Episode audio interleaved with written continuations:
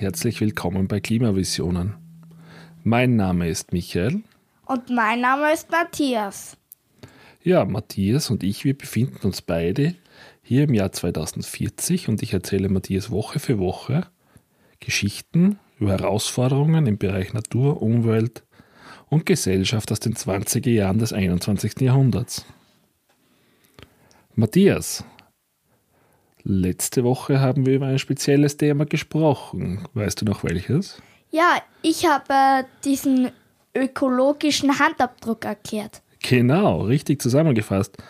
Dann wollen wir gar nicht so viel spoilern zu dieser Folge, dann, dann sollen sich das unsere Hörer doch gerne selbst anhören, wenn sie sich ein Bild vom ökologischen Fußabdruck und ökologischen Handabdruck machen wollen. Was sagt dir Klimaarchitektur und ihre Entstehung in Österreich, Matthias? Hm, eigentlich gar nichts. Gut, dann passt das ja genau die Geschichte, denn ich möchte dir heute dazu eine sehr prägende Person vorstellen. Das ist die Marie Gschwendner. Dazu starten wir unseren ersten Außenpodcast und werden uns Stellen ihres Wirkens ansehen. Und dazu werden wir in, nach Graz reinfahren und werden uns dort einige Stationen und, und Arbeiten von ihr anschauen. Ist das okay? Ja, alles klar. Dann raus ins Freie. Perfekt, dann auf zum den Öffis. So, Matthias, jetzt haben wir es geschafft. Jetzt sitzen wir der Straßenbahn und fahren mal Richtung den ersten Wirken von Marie Schwenkner. Bist du schon gespannt, wo? Ja, voll. Ja, vielleicht auf dem Weg dorthin reden wir mal kurz ein bisschen über ihr Tun und ihr Wirken, oder? Ja? Also geboren ist sie 1986 in der Steiermark und hat 2012 ihren Abschluss in Architektur in Graz gemacht. 2019 hat sie dann schon ihr erstes Architekturbüro gegründet und 2025 startete sie mit den ersten Bauwerken. Schauen wir noch, was es über ihre gibt. Willst du ein bisschen mehr von ihr erfahren? Ja. Ähm, sie hat als junge Architektin gleich mal den Trend äh, entdeckt, dass es Klimawandelanpassungen notwendig gibt. Und, äh, starker Einfluss hatten auch Bauwerke hier in Graz, zum Beispiel war das auch die, die Smart City, die du ja auch schon kennst, oder? Oder aus der Smart City wart ihr von der Schule aus schon mal dort? Nein, ich glaube, okay. wir waren noch nie da. Ja, da gibt es immer wieder Exkursionen dorthin. Ähm, auch hat sie den öffentlichen Verkehr relativ stark geprägt. Aber hören wir uns ihre Beweggründe in der Klimaarchitektur tätig zu werden selbst an. Äh, ja, es war so, es ist relativ bald mal klar, dass das Klimaziel, die 1,5 Grad Erderwärmung äh, nicht zu überschreiten, dass das eben nicht erreichbar war. Und deshalb war eben eine Anpassung der Lebensumstände notwendig. Und da Wohnen eben ein großer Teil des Lebens ist, war das für mich die Motivation, in diesem Bereich tätig zu werden.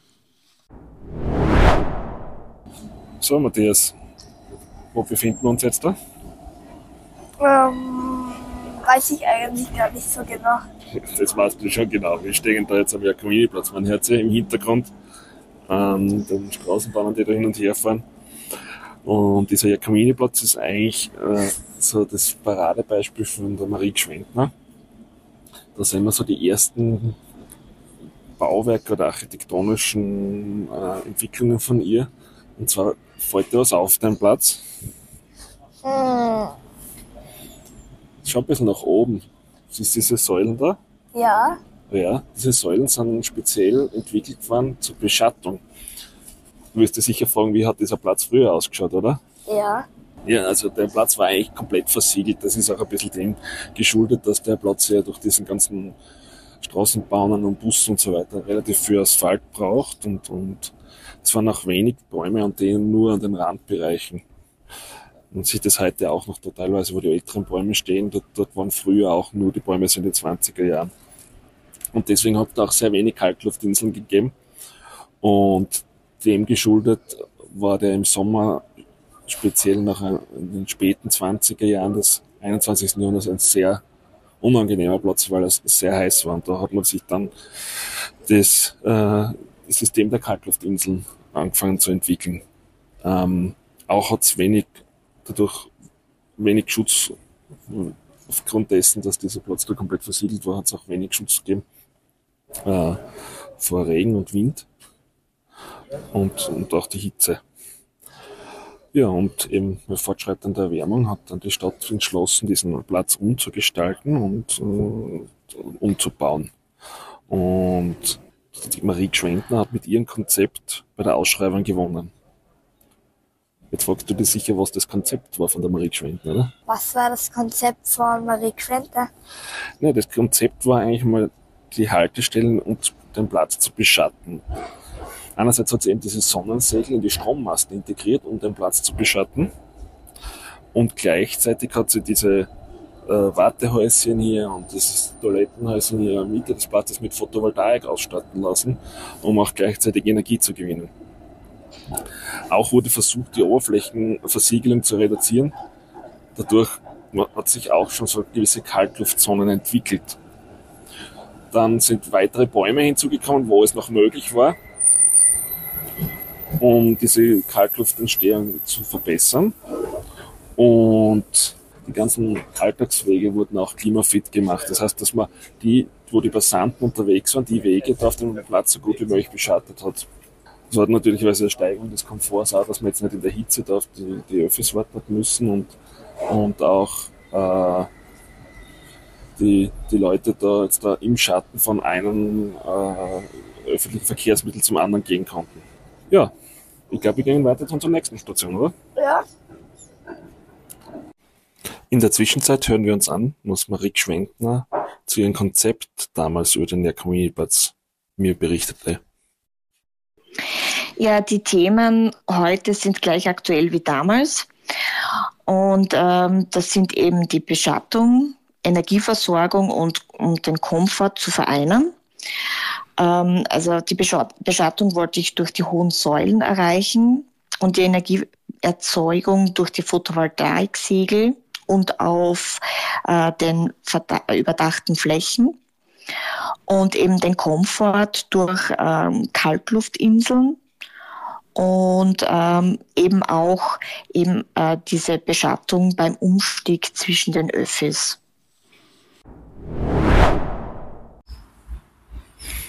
So, Matthias, jetzt haben wir unserer zweiten Station angelangt. Wo sind wir? Im Stadtpark. Richtig, im Stadtpark. Da, da sieht man wunderbar ein weiteres Projekt, das Marie Trenton umgesetzt hat damals unter ihrer Leitung. Und zwar die Grünraumgestaltung und die Grünraumerweiterung. Das heißt, der Stadtpark wurde unter ihrer Leitung erweitert in die umliegenden Bereiche. Man sieht da die Häuser und dort wurde der Stadtpark rein erweitert. Weißt du, wie sie das gemacht haben? Nein. Willst du das wissen? Ja. Ähm, ja, also sie haben es erweitert durch das, dass sie da äh, Parkplätze rückgebaut haben, einerseits, und dort Bäume gepflanzt haben, dass sozusagen der Grünraum erweitert worden ist. Und dann, auch ganz spannend, waren so Taschenparks Jetzt stellst du dir sicher die Frage, was so ein Taschenpark ist, oder? Ah. Was ist denn ein Taschenpark? Ja, sogenannte Taschenparks oder Pocketparks im Englischen sind kleine Bereiche so in Siedlungen, die so als tote Winkel wahrgenommen worden sind. Das meistens so ist dort oft früher immer sehr viel Müll gelegen und äh, waren eigentlich sehr unansehnliche Plätze. Und die wurden dann äh, umgebaut zu so Miniaturgrünräumen und wurden genutzt als äh, Schattenspender und Kaltluftinseln. Und die waren eigentlich ganz nett, weil man da so einen kleinen grünen Fleck oft so in, in der grauen, eintönigen Siedlung gehabt hat. Und das hat sich da auch mitentwickelt. Und zusätzlich sind auch oft hier jetzt in der Umgebung vom Starkpark sogenannte Parklets anzutreffen. Weißt du, was ein Parklet ist? Nein, eigentlich nicht. Naja, genau. Das sind, das sind kleine Stadtmöbel auf ehemaligen Parkplatzflächen. Also die Parkplätze, die man nicht mehr braucht hat, hat man dann rückgebaut und dann so auch so kleine Erholungsinseln sozusagen mitten in den Straßen gehabt. Gut, gehen wir weiter? Ja, gerne. Auch habe ich gefragt, welche Punkte der Grünraumerweiterung für Marie Gschwendner die prägendsten waren. Ja, also wenn Sie mich so fragen, dann würde ich sagen, das sind äh, diese Taschenparks, also das, diese, diese kleinen Parks, äh, die man auf, auf toten Plätzen sozusagen errichtet hat, um, um ähm, diesen toten Raum ähm, zu begrünen, ihn, ihn eben so zu nutzen. Und das, das hebt immer den Wert eines ganzen Viertels und schafft eben auch Treffpunkte für Anrainer und sind auch zugleich ähm, Kälteinseln. Und das in Kombination mit, mit Parklets, also diese, diese ehemaligen ähm, Parkplätze, äh, die man dann eben mit Sitzgelegenheiten ausgestattet hat. Und das ist eben ähm, weltweit einsetzbar. So, Matthias, jetzt sind wir wieder mit der Straßenbahn rausgefahren nach Trost. Der Regen hat auch aufgehört. Und eigentlich zum Abschluss von unserer heutigen Folge will ich dir hier noch was zeigen. Und zwar äh, eines der größeren Projekte von Marie Schwendner noch in Graz. So, und zwar komplette Siedlungsplanung in Kombination mit Klimawandelanpassungen. Ähm, ja, siehst du da drüben die Häuser da, die weißen? Hinter den Bäumen, siehst du das dort hinten? Ja, sicher. Sehr gut. Das ist so ein Beispiel von ihr da draußen. Jetzt da. Und zwar hat sie sich da mehr von, äh, in Jugendjahren von der Smart City Planung inspirieren lassen und hat diese auch selbst weiterentwickelt. Ne? Die ganze Siedlung da hinten im Hintergrund ist eigentlich für den Klimawandel angepasst. Und teilweise ist auch Altbestand gewesen. Da kommst du ein Stückchen damit, dann sehen wir es besser. Siehst du da hinten? Diese Fassaden, also die, die Häuserfronten, ja, das sieht man nicht so gut, weil die sind nämlich begrünt worden. Begrünung von Fassaden ist nämlich eins dieser Punkte gewesen, die sie sehr stark vorangetrieben hat. Und um das, um das Gebäude zu kühlen und auch diese Kaltluftinseln beim Gebäude zu schaffen. Ja. Dann haben die, das Begrünung, was glaubst du, was hat das sonst noch für einen Effekt gehabt? Wenn dieses Gebäude dort äh, beschattet und begrünt worden ist. Und zwar, ich, ich helfe ein bisschen weiter hat dann den Vorteil gehabt, dass es auch Reflexionen verhindert hat. Das heißt, die Gebäude haben jetzt auch die Wärme nicht mehr so reflektiert auf, den, auf die umliegenden Gebäude und das hat dann auch wieder dazu beigetragen, damit äh, die, die sie nicht so stark erwärmen. Und dann, es ist eine ganz äh, spannende Besonderheit bei den Gebäuden ist die Anordnung. Was siehst du denn da hinten? Einen Wald. Genau. Und die Anordnung dieser Gebäude hat sie so damals gemacht, damit diese Gebäude, sagen die kalte Luft, die vom Wald kommt, weil der Wald das ist ja als beschattet und kühl. Und dann hat man damals gemessen, wie diese Kaltluft vom Wald man am besten durch die Gebäude bringt. Das heißt, die Gebäude sind so angeordnet, dass es sogenannte Kaltluftschneisen gibt. Und in diesen Kaltluftschneisen kommt die kalte Luft vom Wald daher und kühlt somit die Gebäude und sorgt auch für einen Luftaustausch. Das heißt, es können sich gar nicht solche Hitzeinseln bilden im Sommer, wo die Wärme dann einfach stehen bleibt und einfach für die Leute ungut ist. Und auch speziell in der Nacht haben die noch diese Funktion gehabt, die, die Hitze, die am Tag entstanden ist, und diese Kaltluftschneisen nachher sozusagen aus den äh, Bereichen um den Gebäuden abtransportiert. Jetzt stellst du dir sicher die Frage, wie schaut das mit dem Verkehr aus dort, ne? Wie hat es damals mit dem Verkehr ausgeschaut? Ja, das ist, ein, das ist ein sehr guter Punkt. Natürlicherweise haben wir müssen ja schauen, dass die Leute dort so wenig wie möglich das Auto nutzen haben müssen. Deswegen hat, hat damals die Frau Marie Schwenten auch schon geschaut, dass es eine sehr gute Einbindung ans Radnetz gibt. Man sieht, wie seine selbst da äh, Fuß- und Radweg. Der Radweg führt direkt in die Innenstadt rein. Und gleichzeitig gibt es auch eine nahe Anbindung der, des öffentlichen Verkehrs mit Straßenbahnen und Buslinien. Eben die Straßenbahn, mit der wir rausgefahren sind, oder? Mhm. Genau, gell? Dann vorhandene Parkplätze, die man jetzt nicht mehr benötigt hat, die hat man dann auch angefangen zu begrünen. Das haben wir uns ja vorher schon im Stadtpark angeschaut, dort hat sich das Konzept ja auch schon umgesetzt. Und auch hier wurden bei den Bestandsgebäuden oder den versiegelten Boden wieder entsiegelt und, und begann äh, zu, zu begrünen. Ja, und zusätzlich haben, hat sie auch so Mobilitätsoffensiven gestartet und die sind dann auch von den Mietern weitergetragen worden, wie Fahrgemeinschaften, den Bedibus oder auch das Mietverbankerl, die eben das begünstigen, dass man selbst kein Auto benötigte. Aber das sind so große Themen, die werden wir mal einen eigenen Podcast-Folge widmen, oder? Ja, natürlich. Sehr gut. Jetzt stellst du dir sicher die Frage, was hat man so für die so heißen Sommertage sonst noch so gemacht? Hm. Schau mal darüber. Bis dort die Bäume? Was glaubst du, was ist denn dort unten? Ein Fluss? Naja, das ist der, ein kleiner Bach, der Maria-Troster-Bach. Und den hat man dann auch noch mit integriert in dieses ganze Siedlungskonzept, indem man ihn erlebbar machte. Weißt du, was das erlebbar machen heißt? Nein. Man hat das Wasser so, so weit zugänglich gemacht, dass man dort Wasserspielplätze eingerichtet hat. Und auch der Bachzugang wurde so erschlossen, dass man Spaziergänge durchs flache Wasser zum Beispiel unternehmen konnte. Das heißt, man hat einen heißen Sommertag, wenn man, wenn es wirklich zu heiß war, dann hat man einfach dort rübergehen können, hat sich die Schuhe ausgezogen und konnte einfach so im knöcheltiefen Wasser sich die, die Füße abkühlen. Und dort oben, hast du es vorher schon gesehen, siehst du die Leute, die da oben das Vater da oben? Ja. Das sind sogenannte Sommerpfade. Die hat, hat sie damals auch entwickelt und, und anlegen lassen in dieser Siedlung, um relativ kurze Wege in, in so Cool Spots oder kühlende äh, Orte zu haben. Das heißt, dort oben ist dieser Wald, den du ja vorher schon erwähnt hast. Dort gibt's diese Wege rauf zu diesen Cool Spots, um sich abzukühlen. Dort gibt's dann da drin im Wald gibt's einen Walderlebnispfad, wo man mit den Kindern auch noch hingehen kann, wo man spielen kann, den Wald erleben kann und an einem heißen Sommertag sich auch Kühle verschafft.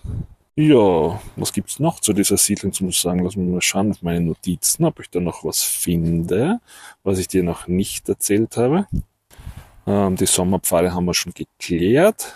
Genau, vielleicht noch kurz diesen, da drinnen gibt's meistens gibt's dann sogar noch beschildert, damit man den einen schönen Rundweg hat und sich abkühlen kann. Das habe ich noch vergessen mit den Schildern. Gut. Dann würde ich sagen, machen wir unsere nächste Station, oder? Ja. Zum Abschluss habe ich noch gefragt, wo Sie heute die Herausforderungen in der klimafitten Architektur noch sieht. Ja, es sind heute auch noch immer die gleichen Herausforderungen wie vor 20 Jahren. Äh, der große, ähm, großen Teil der Gebäude muss eben noch immer klimafit gemacht werden. Welche Möglichkeiten sehen Sie da? Naja, eben weiterhin ähm, die Förderung der Dämmung von Häusern, aber auch äh, Fassadenbegrünung und Beschattung und eben äh, die Nutzung von Bestand anstatt von Bodenversiegelung und Neubau. Also zusammenfassend könnte man jetzt auch sagen, renovieren muss billiger bleiben als Neubau. So, jetzt haben wir dir eigentlich einige Stationen von Marie Schwendner gezeigt und wir haben uns das angeschaut. Ähm, willst du noch was über die Frau Gschwendner wissen? Was macht Frau Gschwendner heute? Naja, nach den Stationen Graz, in Wien und in Deutschland ist sie heute eigentlich eine renommierte Architektin auf dem Gebiet der Klimawandelanpassung im städtischen Bereich und wirkt überall auf der Welt bei städtischer Klimawandelanpassung. Aktuell hat sie, soweit ich weiß, viele Projekte im asiatischen Raum. Äh, außerdem wirkt sie wieder als Gastdozentin und trotz ihres internationalen Engagements ist sie oft in Graz, ihrer Heimatstadt, bei Veranstaltungen anzutreffen. Ja, so, ich das war eigentlich meine Geschichte von Marie Schwendner, die von Graz aus eine Karriere als international anerkannte Architektin und Städteplanerin startete. Spannend. Ich glaube auch. Lassen Sie es gut sein für heute und gehen in unsere wohlverdiente Pause nach der ersten Staffel. Ja. Gut, wer trotzdem uns auf unserem Podcast oder auf diese Folge Feedback geben möchte, kann das auch sehr gerne tun. Unter unserer E-Mail-Adresse feedback.klimavisionen.at. Auch freuen wir uns über Anregungen für weitere Podcasts, die ihr gerne hören wollt, beziehungsweise wie die Probleme gelöst worden sind und wie wir heute damit leben. Ihr könnt uns auch gerne auf Facebook und Twitter X folgen Und über Bewertungen auf Spotify oder Apple Podcast freuen wir uns auch sehr. Und ansonsten wünschen wir euch noch ein paar schöne Wochen. Und wir hören uns das nächste Mal. Bei Staffel 2. Ciao. Ciao.